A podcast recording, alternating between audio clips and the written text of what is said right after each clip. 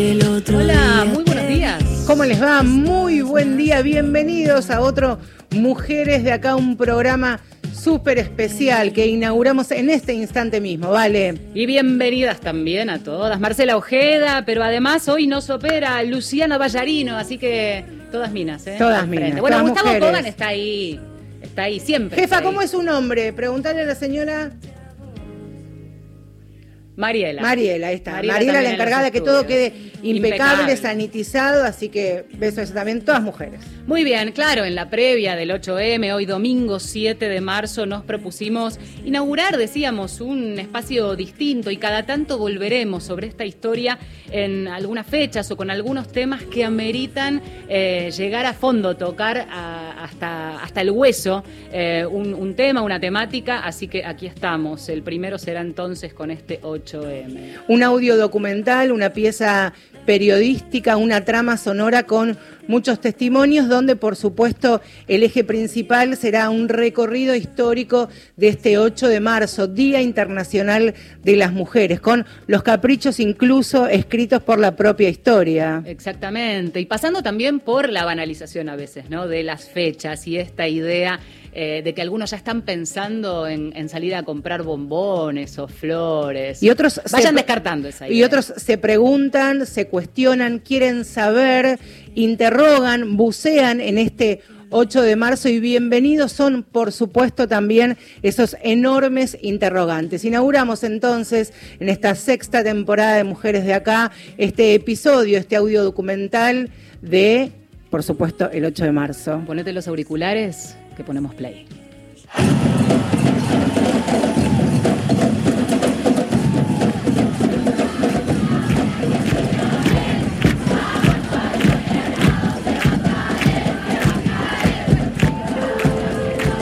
La efeméride es una excusa. El 8 de marzo, como Día de la Mujer, inauguró el calendario feminista hace más de un siglo. La lucha por nuestros derechos se expandió de manera incontenible desde entonces, multiplicando fechas en el almanaque con todo tipo de reivindicaciones. Existen distintas versiones sobre cuál fue el hecho histórico que determinó el 8M como fecha conmemorativa. El origen del Día Internacional de la Mujer es complejo de determinar. Ninguna fecha conmemorativa tiene una historia única, inalterable, porque el presente desde el que se interpreta el pasado va cambiando.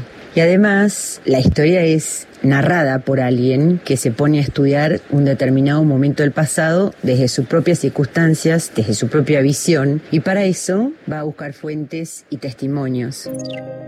Inés Arteta es historiadora, docente y feminista. Acaba de publicar una novela ensayo que indaga sobre las rebeldías femeninas desde el mismísimo origen del universo. En este caso, no nos iremos tan lejos en el tiempo, pero nos va a ayudar en este recorrido. La versión más difundida sobre cómo y por qué surgió el 8M señala el incendio en una fábrica textil de Nueva York en 1911, donde más de un centenar de obreras murieron calcinadas durante una huelga con toma de la planta, donde exigían mejores condiciones laborales e igualdad salarial. Pero lo cierto es que esa tragedia ocurrió un 25 de marzo, no un 8. Ya un año antes, en 1910, durante la segunda conferencia internacional de mujeres socialistas que se llevó adelante en Copenhague, se había propuesto establecer un Día Internacional de Lucha por los Derechos, aunque no llegó a definirse una fecha específica. Es importante destacar que por esa época, al otro lado del mundo, las mujeres rusas ya tenían también su día de conmemoración y lucha, el 23 de febrero, según el antiguo calendario ruso, lo que en Occidente vendría a ser precisamente el 8 de marzo.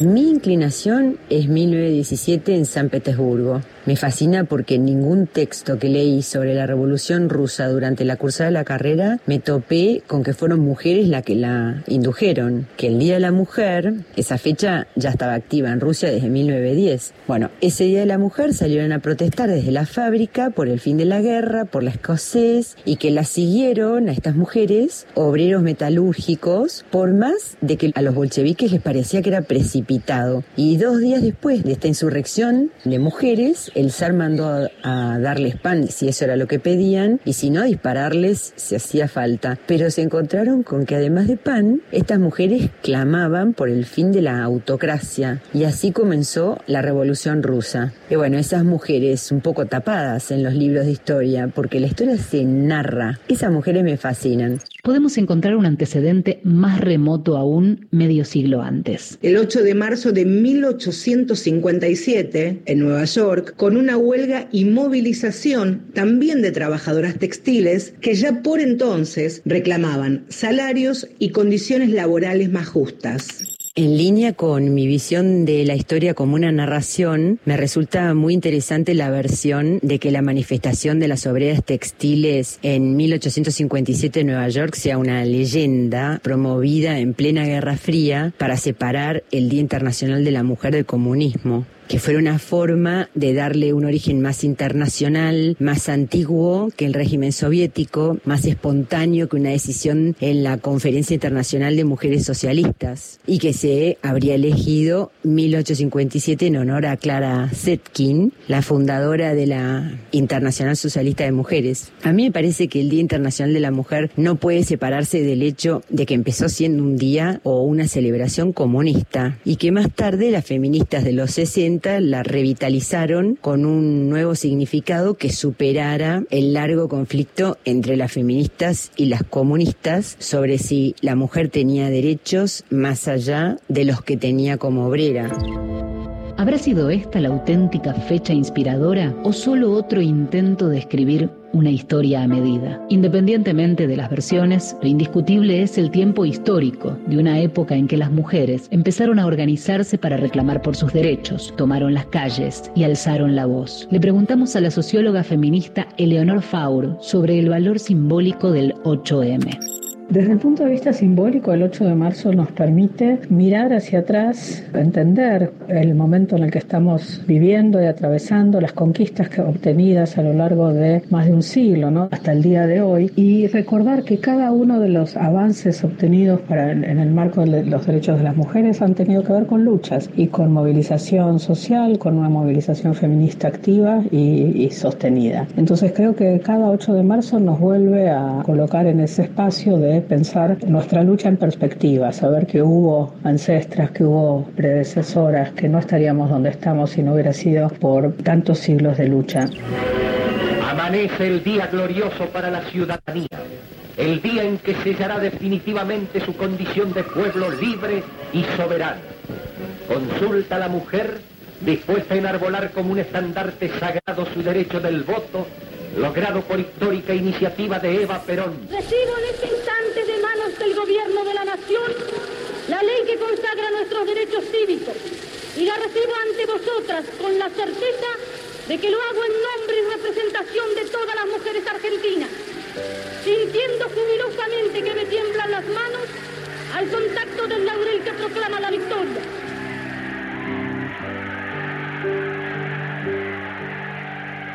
En 1975, Naciones Unidas declara el 8 de marzo como Día Internacional de la Mujer. La declaración supone un compromiso de los países miembros para abordar la problemática de las desigualdades de género y tomar medidas para erradicarlas.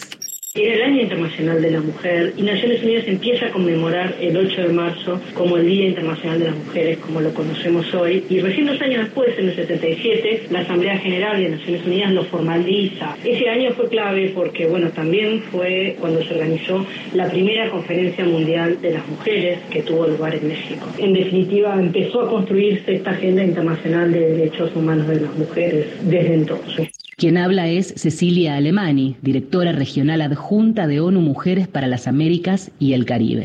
Podríamos detenernos en varios de los hitos internacionales donde efectivamente se fueron conformando este marco normativo que hoy tenemos a nivel internacional. Por ejemplo, en 1979, la Asamblea General de Naciones Unidas aprueba lo que hoy llamamos la CEDAW, que es la Convención sobre la Eliminación de todas las formas de discriminación contra la mujer, y exige a los Estados miembros que se eliminen estas discriminaciones tanto en la esfera pública como privada, incluido el ámbito familiar, y propone alcanzar una igualdad sustantiva entre hombres y mujeres, tanto en las leyes como en la vida real.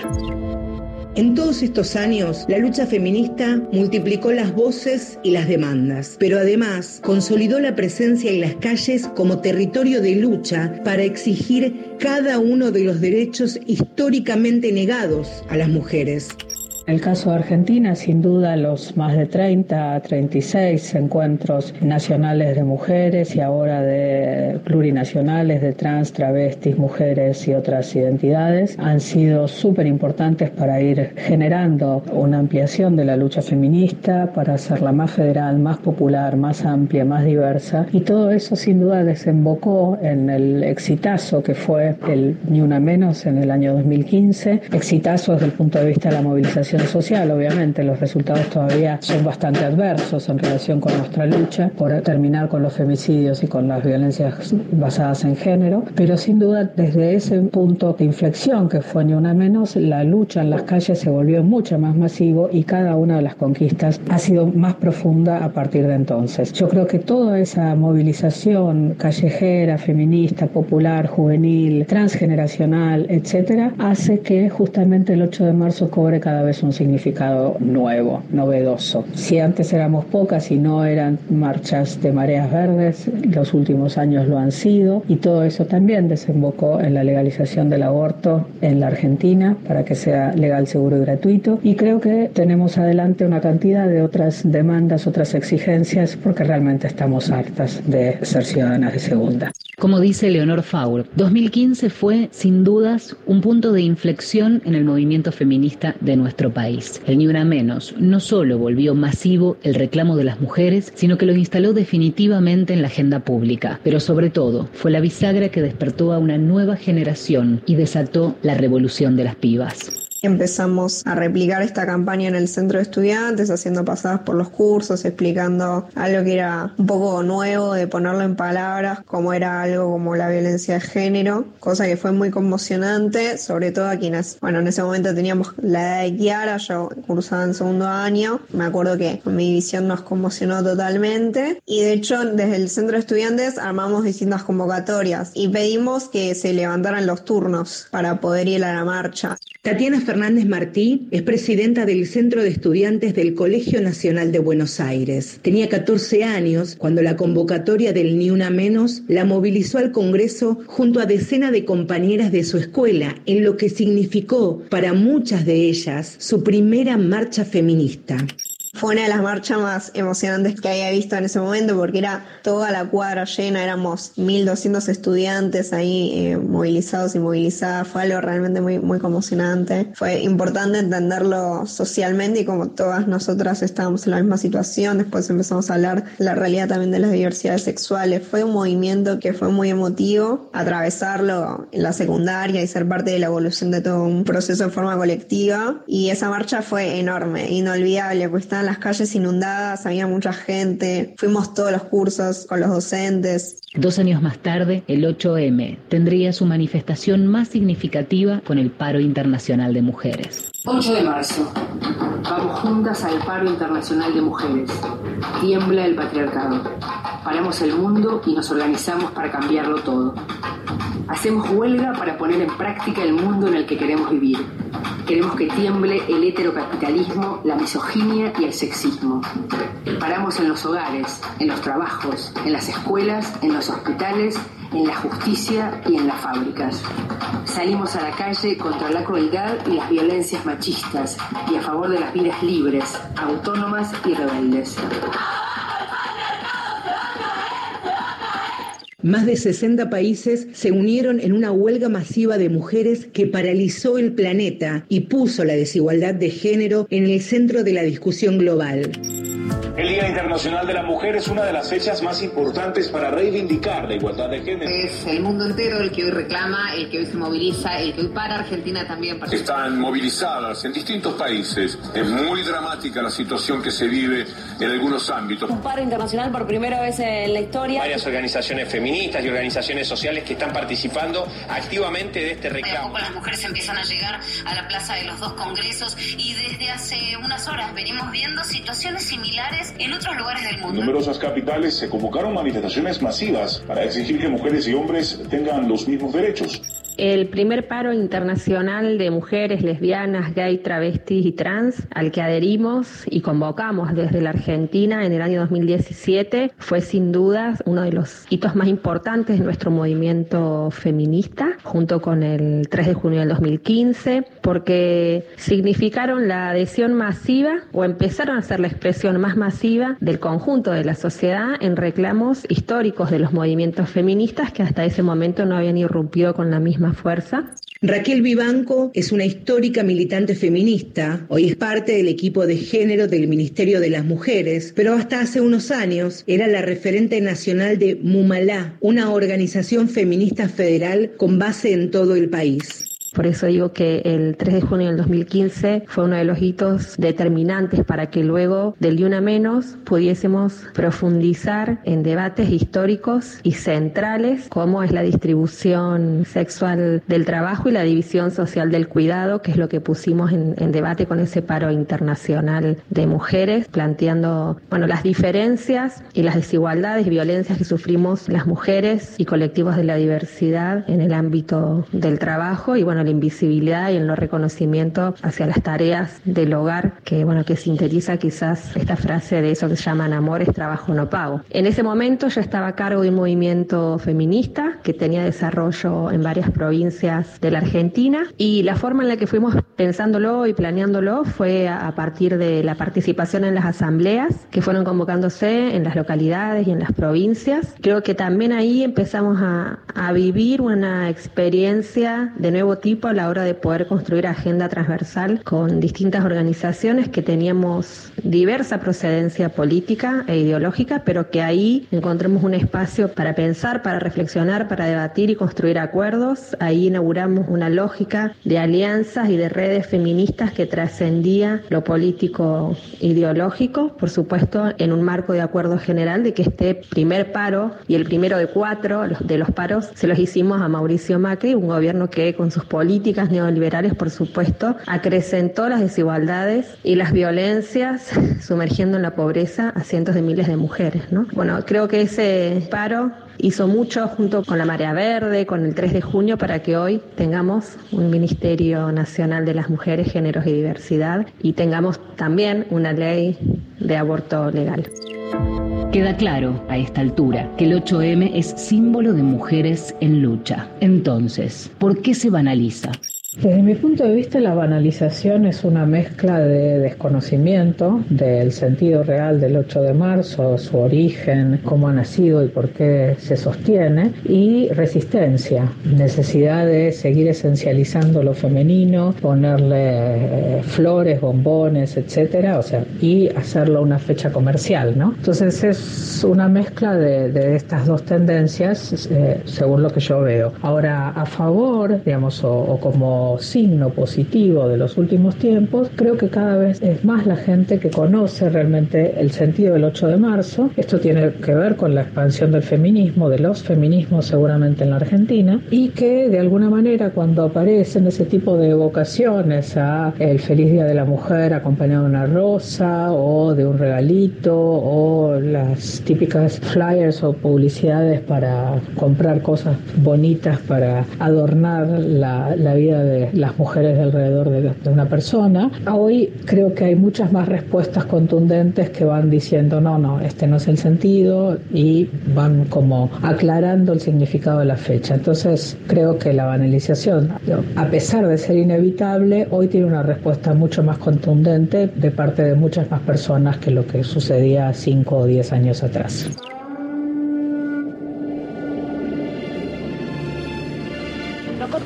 Llegar acá. ¿Quieren volver a donde vinimos? ¿Quieren volver a no votar? Ya entregamos los jueves. ¡Es verdad! Entregamos los viernes. ¿Alguien quiere entregar algo más? El mundo publicitario viene desde hace años intentando el camino de la deconstrucción con distinta suerte. Este comercial de Quilmes de 2012 es un claro ejemplo. En su afán de hablar de equidad, igualaron machismo y feminismo, lo que desató un repudio generalizado y le valió una queja formal del Observatorio de Discriminación en Radio y TV por reproducir estereotipos de género.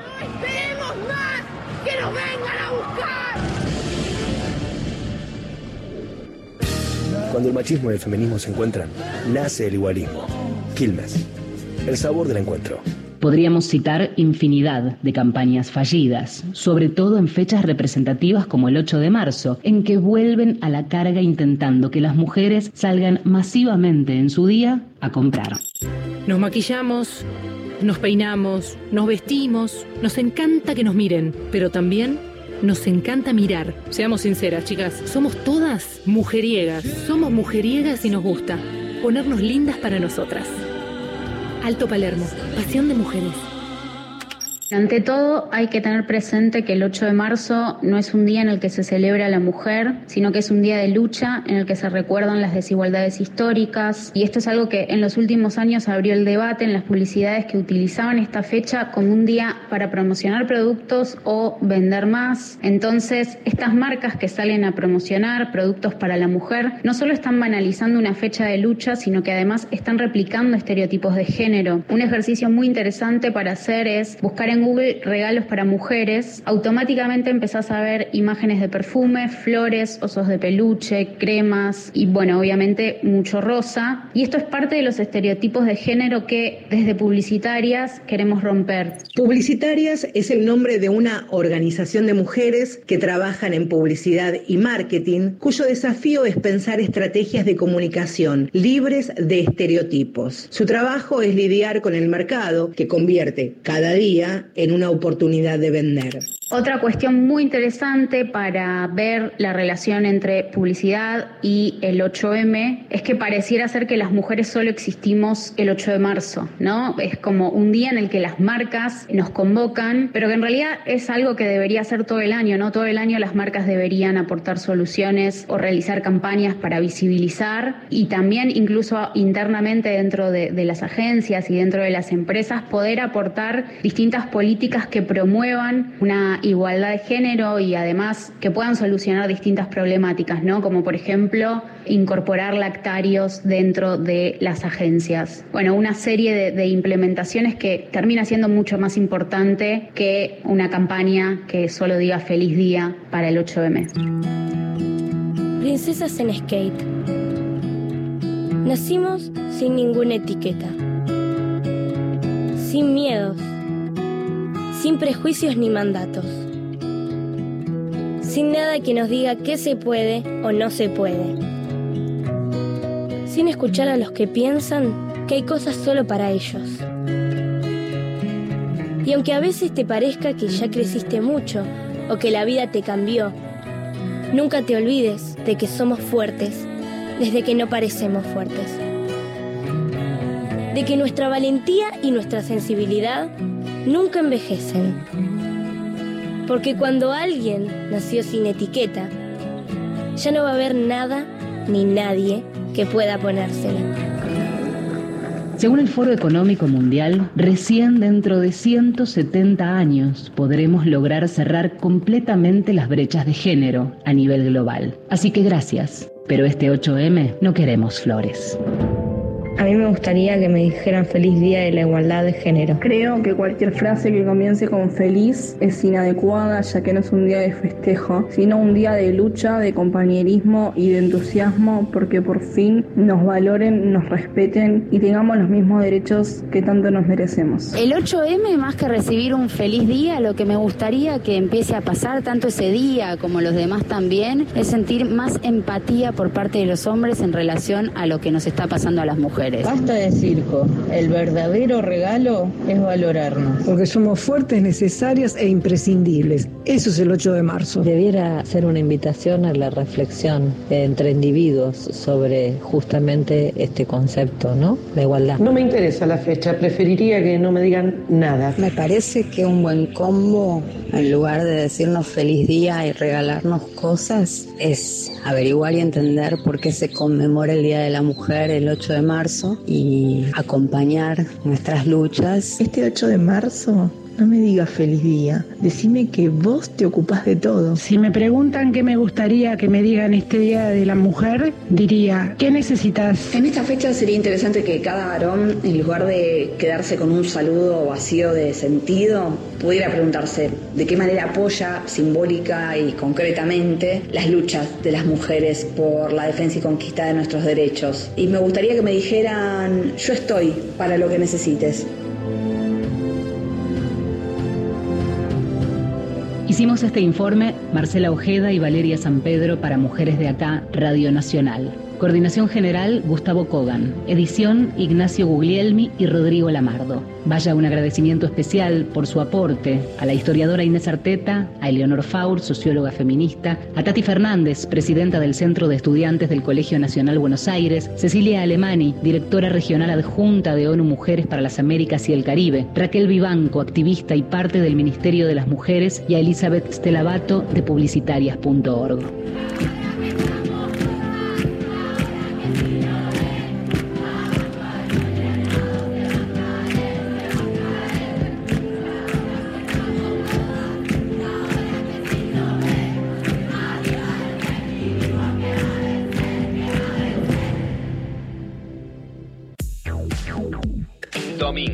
De 10 a 11. Mujeres de acá. Con Marcela Ojeda y Valeria San Pedro. Voy recorriendo las palmas de mis manos, donde las líneas dibujan la historia que nos nombró. Nos pusimos las gafas y todo cambió.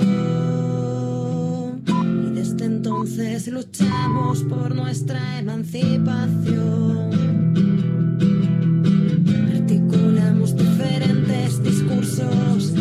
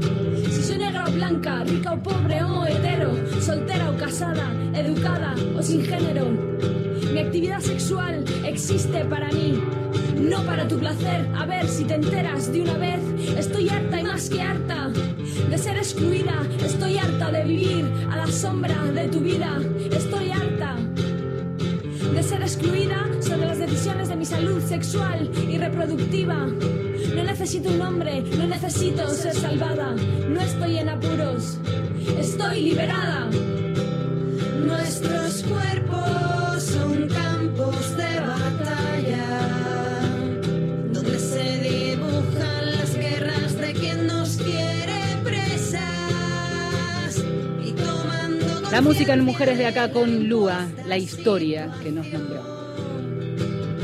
en nuestras camas también hacemos la revolución. Marcela Ojeda y Valeria San Pedro. Están en Nacional. La radio pública. Lo que llega. Estación Piazzola. Víctor Hugo. Estás sentado tranqui en el sillón viendo el partido.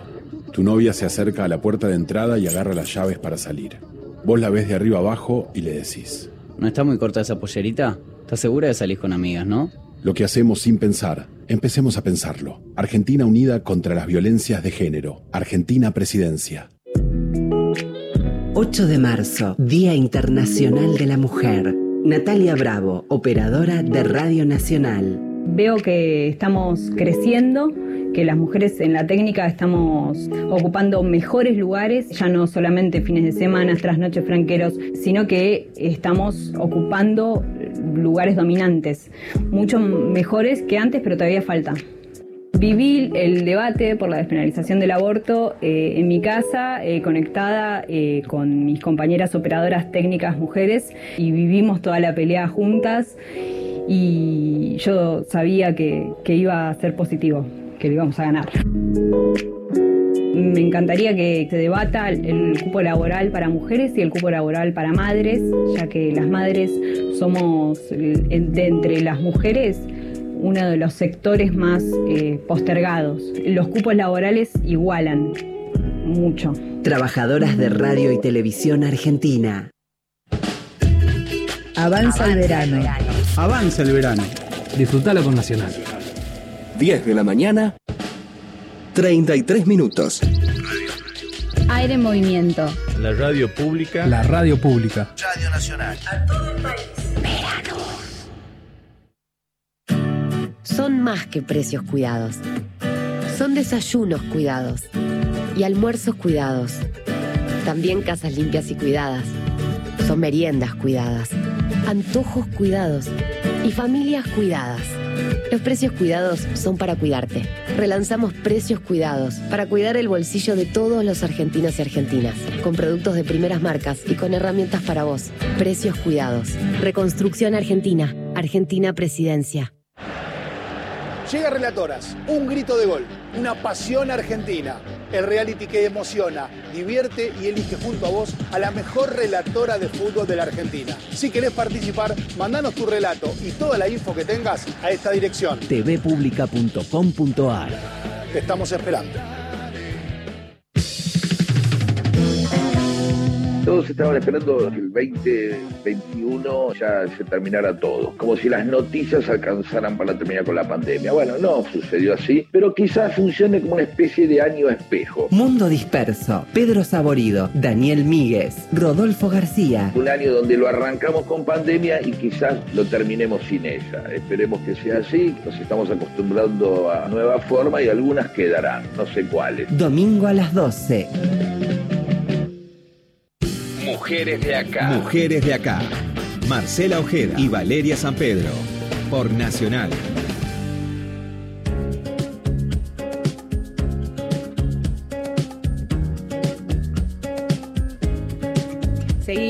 Hasta las 11 en este especialísimo Mujeres de Acá. Escuchábamos este audio documental, esta trama sonora, que va a ser la primera en inaugurar esta sexta temporada, que por supuesto a veces de manera caprichosa nos vamos a anclar al almanaque y otra otras veces no vale. Exactamente, y como complemento en esta segunda media hora, eh, tratamos durante la semana de elegir a una mujer que de algún modo sea representativa de lo que implica un 8M, ¿no? Entendido como, eh, como lucha, como, como mujer emblemática eh, y además una referente desde ya en, en- en un tema tan difícil y tan hondo como es la trata de mujeres, ¿no? En nuestro país y bueno, ya como, como antecedente en un montón de lugares también. Una lucha que en principio tal vez pensó que iba a ser eh, personal, individual, familiar y luego se transformó en colectiva, que incluso abrazó a todo el país que tiene que ver precisamente con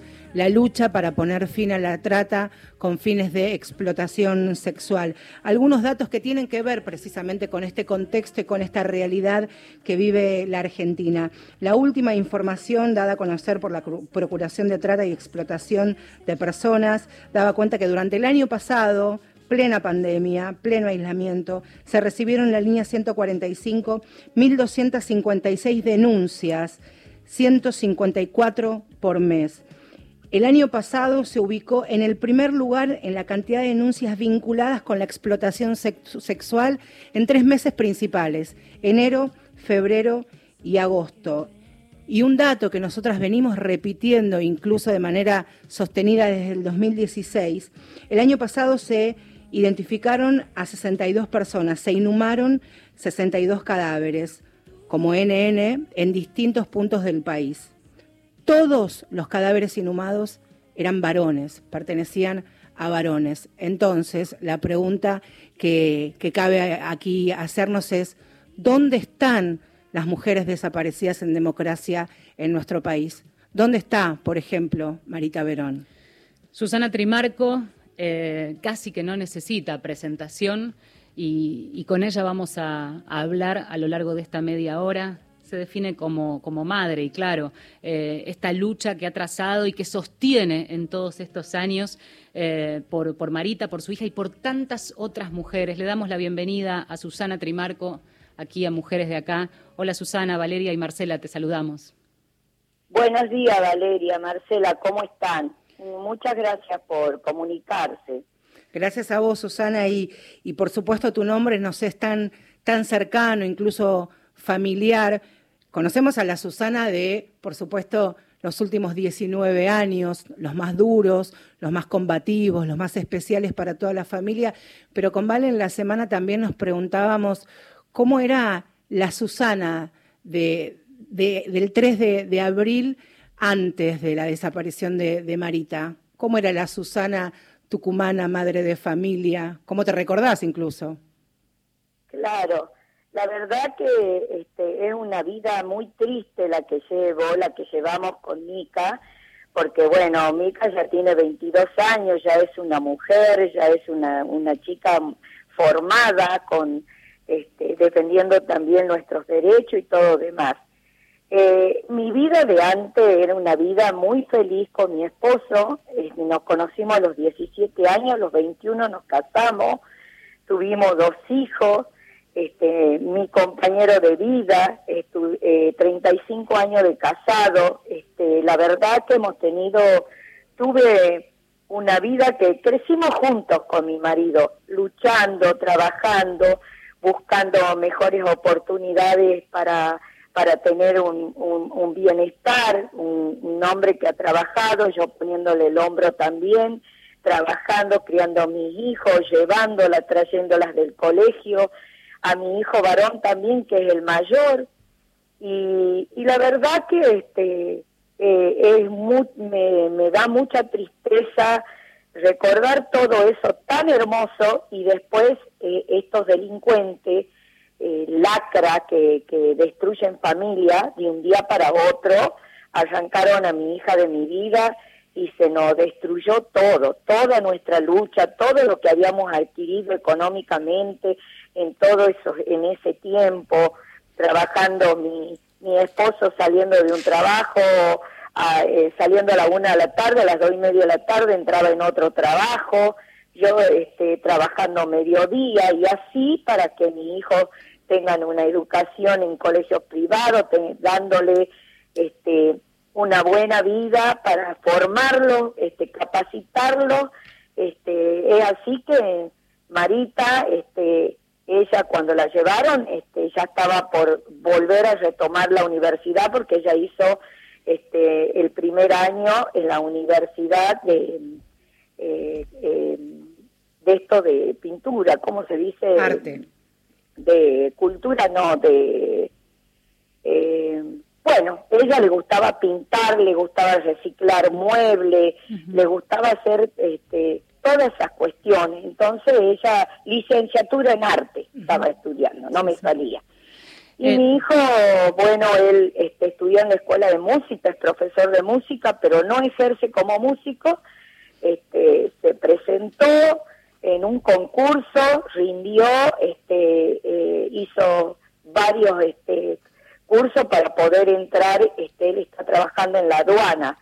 Este, verdaderamente yo lo formé a mi hijo para que tengan herramientas como defenderse en la vida y tengan una vida en pleno, con buenos hábitos de vida, porque mi marido este, también viene de una familia clase media, que este, su padre médico del pueblo de, de 40 años de profesión, mi, mi suegro, y yo vengo también de una familia también de lucha, de, de, de trabajo, entonces teníamos buenos, este, buenos ejemplos, buenas costumbres, buenos hábitos de vida. La base Es sólida, ¿no? De, de- nuestra familia. la base sólida Pero de esa crianza. Me pasó lo que me pasó y bueno, eso que me enseñaron, este, pude sacar yo desde lo más profundo de mi alma, yo digo las garras de madre, ¿no? Porque yo antes era una persona, una mujer, este, calmada, yo a mis hijos jamás le pegué un chilo, jamás lo- le, los reproché, lo, le, los castigué porque yo los llevaba, los traía, los esperaba. Cuando salía del trabajo, le hacía un bizcochuelo, lo esperaba con la merienda, me sentaba con ellos, con los villiquen, lo, todas esas, esas revistas que yo les compraba para para que ellos hagan sus tareas escolar, me sentaba con ellos a, a estudiar, a hacer las cosas. Esa madre fui yo con ellos. Entonces, este, es muy triste de recordar toda esa hermosura de vida que he tenido, este, eh, mi compañero este, Daniel, que falleció en el año 2010, y quedar solita, porque mira, yo ahora vivo sola en Tucumán y mi nieta vive sola allá en Córdoba porque ella está estudiando en la, en la ciudad universitaria y que también la formé a esta, a esta chica, es una chica muy responsable que tiene su departamentito, tiene su, su perro, su gata, sus plantas, Susana. cocina, limpia, estudia, hace todo lo que yo le enseñé. Claro, porque Entonces, vos, Susana, eh, que te destruyan la vida así es algo horrible. No te puedo decir lo que lo que uno siente y no le deseo a nadie en el mundo esta situación. Eh, que estábamos eh, conversando con Marcela y decíamos, teníamos muchas ganas de escuchar como esas trastiendas de lo que ha sido tu construcción como una mujer luchadora y emblemática para, para, para nuestro país y, y como referente. Vamos a recordar para aquellos que eh, conocen este, el caso Marita Verón así, ¿no? Como fríamente de expediente. Eh, María de Sí, Los Ángeles Verón. déjame- repasar- cosas que no son ciertas. Por no eso es te la digo. la verdad, digamos, de la vida de uno. Déjame bueno, repasar, yo eh, lo mismo. Susana, yo vamos lo a... mismo le quiero decir a ustedes, los periodistas, que estoy muy agradecida. Este, eh, en algunas situaciones buenas, en algunas situaciones malas, pero me acompañaron en toda la lucha de mi vida, en todo mi dolor, siempre estuvieron ustedes. Mal o bien, siempre estuvieron. Y yo soy muy agradecida Susana. de la vida y Susana. le agradezco porque eh, se supo todo, se hizo todo por el acompañamiento de ustedes. Susana, vamos a, a- a recordar, como decía Vale, así también podemos este, hacer circular y podemos hacerte preguntas y, y escucharte un poquito, un poquito mejor. Eh, Marita Verón, tucumana, fue cooptada por una red de trata con fines de explotación sexual. Se la vio por última vez aquel 3 de abril de 2002, hace ahora van a ser 19 años. Tenía apenas 23 años, mamá de Micaela. Allí comienza un recorrido, como decíamos, eh, Susana, para buscar y encontrar con vida a, Marita. Esto, por supuesto, tuvo dilación al momento de llegar a la justicia, un fallo vergonzoso, que ya es historia, incluso se ha cubierto y has mencionado lo que pasó con respecto a la justicia, que después fue mm, rectificado por la Corte Suprema de Justicia.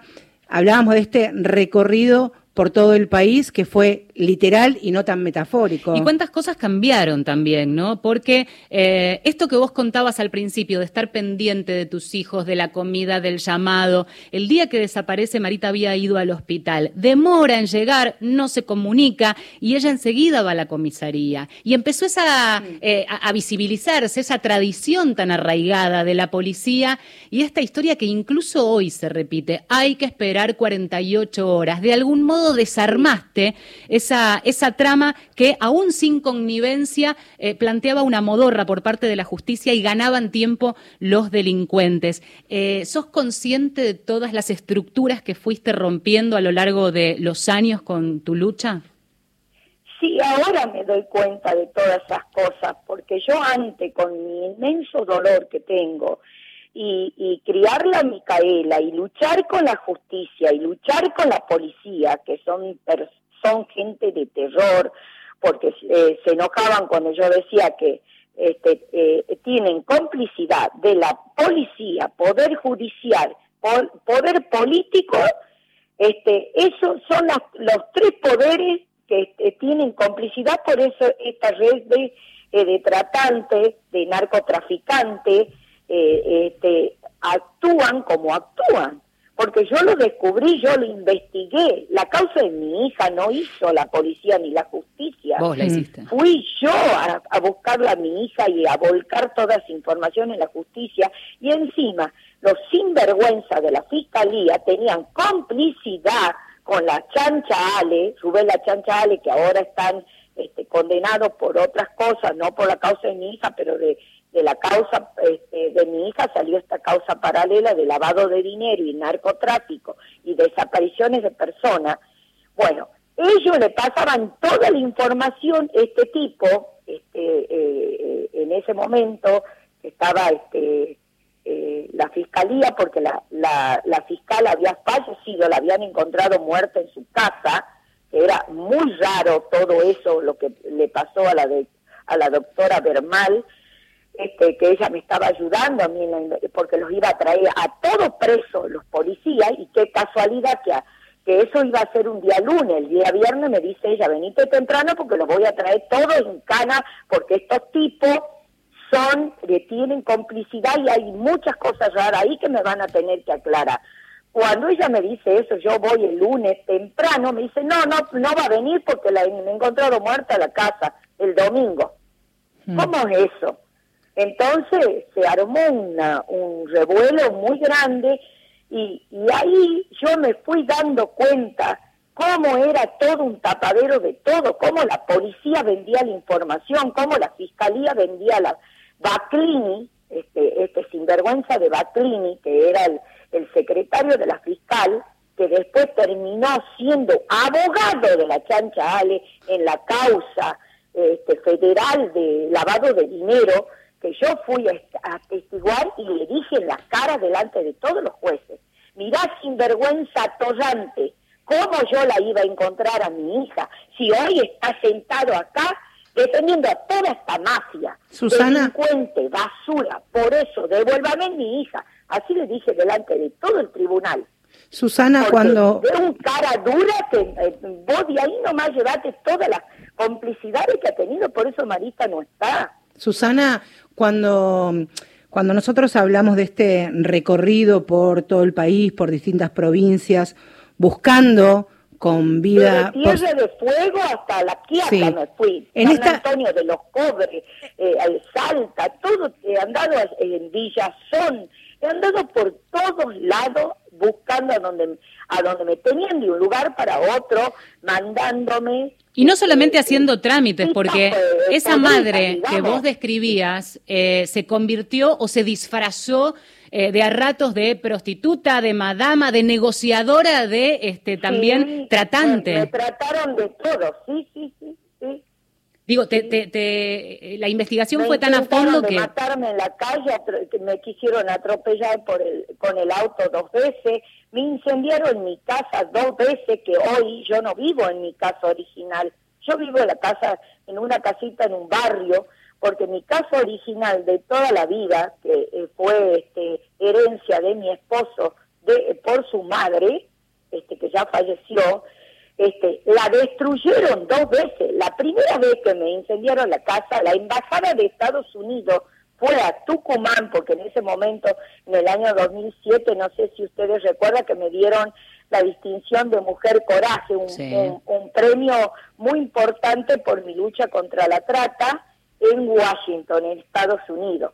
Entonces ellos este, me la hicieron arreglar la casa, porque cuando yo estaba en Buenos Aires, la chiquita quedó con la, con la niñera que me la cuidaba y ahí ah, tuvieron la oportunidad por el fondo de tirar estopas con, con querosén en el techo, yo tenía un techo transparente con, con policarbonato y eso empezó a arder y se ardió toda la, arriba de la, de la losa. Había este, membrana este, y se empezó a arder toda la casa, me destruyeron la casa los tipos. Susana, Eh, finalmente, y después de muchos, muchos años y, estas vergüenzas de tribunal que absolvieron primero, luego la revisión de la, de la Corte que revoca el fallo, finalmente en 2017 la condena queda firme, 15 años de eh, insistencia y lucha y todo lo que estás contando para obtener justicia. ¿Seguís recibiendo amenazas? Y te pregunto también, Micaela, ¿sigue viviendo con custodia al día de hoy?